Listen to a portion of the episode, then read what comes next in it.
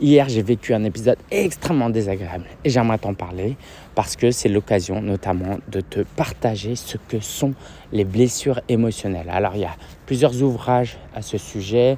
Je vais juste partager un peu ce que moi j'ai retenu, notamment avec l'aide de, l'aide de. Et c'est que très récemment que j'ai découvert ça. Donc je suis moi-même pleinement en recherche. Mais est-ce que tu n'as pas déjà vécu des épisodes dans ta vie où tu as été très émotionnel, très impacté au-delà de ce qui est rationnel et les gens autour de toi sont en mode bah, c'est pas grand-chose quoi, qu'est-ce qui t'arrive? Et en fait, euh, tu t'emportes pour euh, aucune raison vue de l'extérieur. Hier, euh, on a eu le culte de Noël à, l'église et en partant, je suis allé chercher la voiture qui était garé ailleurs pour euh, me poser en feu de détresse euh, devant l'église parce que comme ça mon épouse et ma fille n'étaient pas obligés de marcher dans le froid sachant que mon épouse est, dans son huitième mois de grossesse avec des jumelles et qu'en plus il y avait des choses à porter. Donc j'y vais tranquille, je me posais au moment où j'arrive près de l'église. Pour m'arrêter, je vois la voiture de gendarme devant. Je sais qu'il va se passer quelque chose. Je fais semblant euh, de ne rien voir. Du coup, je me mets en feu de détresse. Je sors rapidement de la voiture et au moment où je suis euh, sur le point d'ouvrir la porte, le gendarme me dit euh, Monsieur, vous gênez là Voilà, voilà, je sais pas ce qu'il me dit. j'ai pas retenu exactement ce qu'il m'a dit, mais en gros, je lui dis Ouais, je suis désolé, j'ai des choses à prendre, c'est juste là. Et c'était vraiment juste là, hein. c'était à littéralement 3 mètres. Bon, il y avait mon épouse qui devait venir, qui n'était pas encore là. Et euh, c'était une double voie. Donc, euh, quoi, c'était une double voie C'était un, Ouais, si, c'était une double voie. Et il dit, euh, ouais, regarde, vous voyez, vous gênez, parce que forcément, il s'arrête à côté de moi, il y a une voiture derrière, donc on gêne, oui, mais c'est parce qu'il s'est arrêté. Bref, dans l'absolu, je suis en tort, ok, d'accord, ça je le comprends.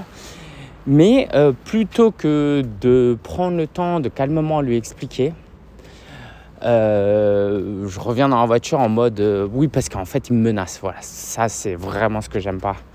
Euh, il me dit ouais bah partez monsieur s'il vous plaît ou je vous verbalise.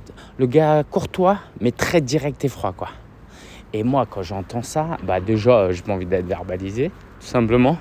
Et ça crée quelque... voilà j'aime pas être menacé quoi. C'est vraiment quelque chose de qui, m'énerve, surtout pour pas grand chose, parce que dans mon cœur, euh, je faisais quelque chose de bien. J'épargnais à mon épouse de marcher 200 euh, mètres euh, inutilement, entre guillemets. Et du coup, je remonte calmement dans ma voiture, en marmonnant un peu dans ma barbe, je lui dis bah, en fait, il y a mon épouse qui est enceinte. Et je rentre dans la voiture. Et là, mon erreur, c'est de ne pas avoir eu le courage de discuter avec le gars, le gars, le gendarme lui dire excusez-moi euh, monsieur l'agent, euh, j'ai mon épouse qui est enceinte euh, de 8 mois. voilà, lui expliquer calmement les choses. Et plutôt que de faire ça, bah, je suis parti rapidement ouvrir cette porte. Et en plus, qu'est-ce que je voulais dire? Ah oui, mon épouse m'a dit j'aurais dû rester en feu de détresse à l'intérieur parce que je l'attendais d'une certaine manière. C'est juste qu'il y avait des choses à porter, mais ça j'aurais pu porter après parce que euh, ce serait mieux passé. Euh, si tu es en feu de détresse dans ta voiture, le gendarme sait que tu vas bientôt partir. Euh, c'est plus évident.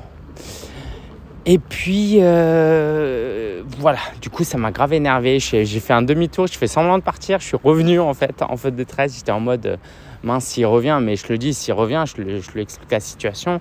Et s'il doit me verbaliser, il me verbalise. Je vais pas euh, quoi, ma famille d'abord. Bref, tout ça pour dire que j'étais très irrité, très énervé et j'ai ressenti de l'injustice. Et ça, c'est quelque chose de très fort chez moi. Euh, par exemple, parmi les séries que j'aime le plus regarder sur Netflix, c'est les séries de procès ou des faux accusés. Euh, souvent, c'est des, des blacks américains, des afro-américains qui sont détenus de manière totalement euh, illégales et voilà qui sont dans le couloir d'un mort. Voilà, ce genre de truc, ça, ça, m'énerve, ça m'irrite euh, beaucoup. Et en fait, j'ai découvert les blessures émotionnelles de l'enfance et je vais te les décrire. En tout cas, il y en a sept que j'aimerais te décrire. Il y a le rejet, il y a l'abandon, il y a la négligence, le traumatisme, l'humiliation, l'injustice et la trahison. Et moi, je crois que ce truc de l'injustice, parce que, alors, d'un point de vue purement, purement euh, euh, légal, au niveau du droit, j'étais en tort. Oui, euh, tu te mets en feu de détresse, j'imagine que s'il y a vraiment une détresse, bon là, ça rentrait pas dans le truc. Mais pour moi, c'était une injustice parce que, voilà, dans mon cœur, je voulais faire un truc bon. Et d'être rejeté dans mes bonnes actions, d'être menacé, de ne pas me laisser l'opportunité d'en discuter, pour moi, c'était très difficile. Donc je t'invite à faire des recherches sur ça. Hein. Il y a l'idée du rejet. Quand enfant tu te sens indésirable ou pas aimé, bah, ça peut créer des, des problèmes quand tu es adulte. Et ça, c'est très important à comprendre. Souvent, dans notre, par exemple, on a du mal dans notre marketing en tant que coach à partager des choses par peur d'être rejeté.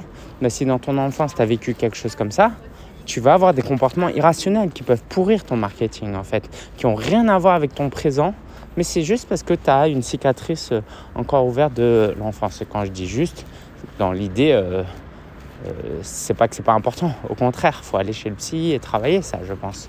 Et le coach peut aider un petit peu à mettre de la lumière, mais c'est surtout chez le psy qu'il faut travailler ça. Juste dans le sens où ça n'a rien à voir en fait, ce que tu as vécu dans l'enfance et ce que tu vis aujourd'hui. L'abandon, le fait que physiquement, émotionnellement, tes parents t'ont abandonné, euh, la négligence, le manque d'attention, de soins ou de soutien qu'on aurait pu te donner quand tu étais plus petit, des traumatismes. Voilà, si tu as vécu des, traumas dans ton passé, euh, bah ça malheureusement euh, c'est très très fréquent, souvent aussi lié à, des choses d'ordre sexuel. L'humiliation. Alors ça moi c'est, je sais que ça m'a un peu touché parce que ça m'a tout de suite dans ma tête, J'aurais pu partir en boulette. Hein. J'étais en mode Ah, c'est du racisme. Si j'étais un blanc costard, il m'aurait pas fait ça. Ah, c'est parce que je suis devant une église, il sait que je suis chrétien, il n'aime pas ça. Ah, parce que j'ai une plaque d'immatriculation 94, donc euh, euh, il n'aime pas les francines. Bref, tu vois, j'aurais pu m'enflammer, mais j'ai eu aussi la, la sagesse de prendre sur moi et de faire la part des choses. Puis il y a l'injustice, la trahison quand on a été trahi dans l'enfance. Bref, tout ça, c'est des réflexions passionnantes. J'espère que ça te permettra d'y réfléchir. Et moi, pendant ce temps-là, je prends le train parce que je vais à Strasbourg pour une journée de travail.